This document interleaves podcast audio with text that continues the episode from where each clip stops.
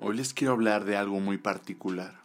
La verdad es que, pues he estado leyendo un libro, uno de tantos, y se me vinieron muchas cosas a la mente. Muchas veces creemos que para llegar a la cima solamente tenemos que volar. O nos teletransportamos cuando la realidad no es así. Entonces, es aquí donde yo les quiero decir para llegar a la cima tienes que escalar. Sí. O sea, tú no vas a llegar a la montaña solamente de la noche a la mañana, sino que tú tienes que hacer todo un proceso para que tú puedas escalar y llegar a la cima. Por eso quiero dedicar este episodio a todas aquellas personas que siempre se han querido comer al mundo y no lo han logrado. Creo que aquí es muy claro. Realmente es muy claro. No te comas el elefante de una, sola mordida, de un solo bocado. Cómete el elefante en pedazos.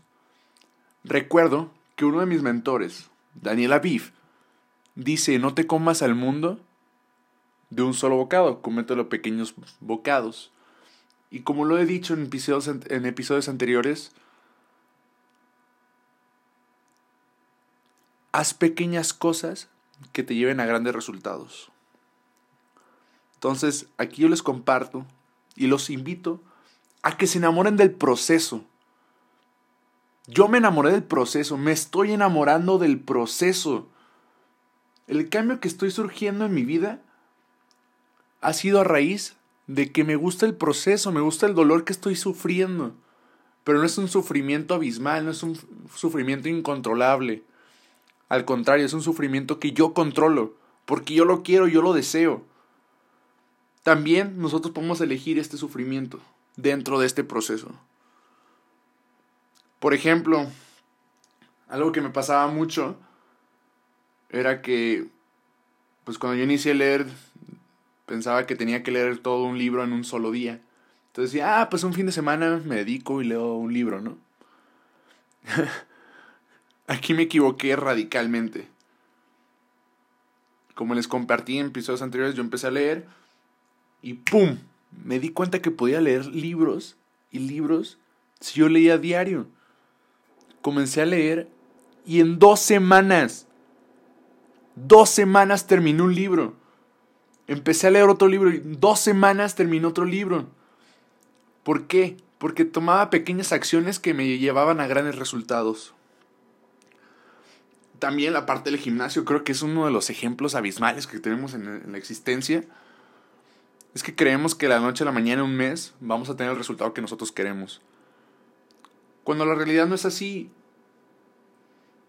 Tienes que empezar por algo, tienes que empezar diciéndole al coach, oye coach, fíjate que soy nuevo en esto, acepta tu realidad. Quiero que me ponga una rutina. Es más, quiero que me corrija cuando me ponga la rutina. Y créeme que aquí te va a cambiar todo. Yo, yo siempre he sido una persona deportista, sí.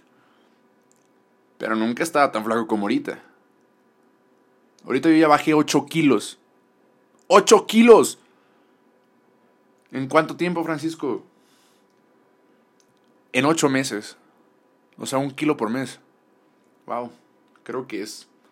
Es muy bueno el dato. Yo comencé yendo al gimnasio y le decía al entrenador, oye entrenador, póngame una rutina, póngame una rutina. Y así empecé, así empecé. Y hasta la fecha todavía le digo, oye, ¿me puedes poner una rutina diferente? Y totalmente abierto, ¿por qué? Porque yo tomé acción, yo le demostré que yo podía, yo le demostré que estaba comprometido conmigo mismo. Entonces también él me está apoyando. Él está aportando a mi vida de una u otra manera. Entonces, como todo en esta vida, todo es un proceso.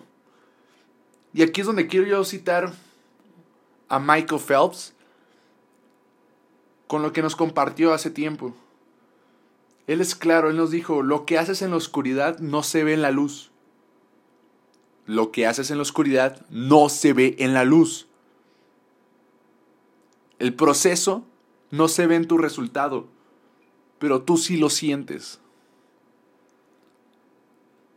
Michael Phelps también es uno de los grandes ejemplos que hemos tenido aquí en la historia y la existencia humana. Cuando yo leí el libro de Solo una cosa que ya hice en mi podcast del libro que me cambió la vida, él referenciaba un poco de la historia de Michael Phelps. Porque la mayoría de los deportistas o de las personas se entran y se enfocan en una actividad de 5 a 6 días. Pero Michael Phelps dijo, yo voy a entrenar 7 días. y aquí es donde él fue claro que sacó maestría y no por algo fue el hombre más rápido en natación del mundo. Entonces es porque él tomó este principio de enfocarse, de realizar este proceso, de comprometerse para tener un gran resultado. Él lo tenía muy en mente. Por eso quiero concluir invitándolos a que tomen conciencia de este tema. Yo tenía mucho conflicto con ello. En verdad carecía de toda esta información. Cuando lo escuché por primera vez, yo me negaba. Pero ahora que estoy aquí, te puedo decir que la aceptación es uno de los grandes desafíos que el ser humano vive. Nos negamos a todo. Chingada madre. Sí, güey, a todo.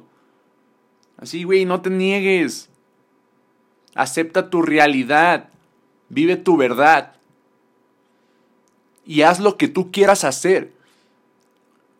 Pero siempre ten en mente que el proceso es lo más importante que el resultado. ¿O tú crees que las grandes personas exitosas llegaron a tener tanta fama o tanto éxito de la noche a la mañana? No. Esas personas se dedicaron, así como yo lo estoy haciendo en este momento, y así como tú lo vas a hacer, para tener ese gran resultado. Así que espero que en verdad tomes conciencia de este tema y que te pongas a actuar.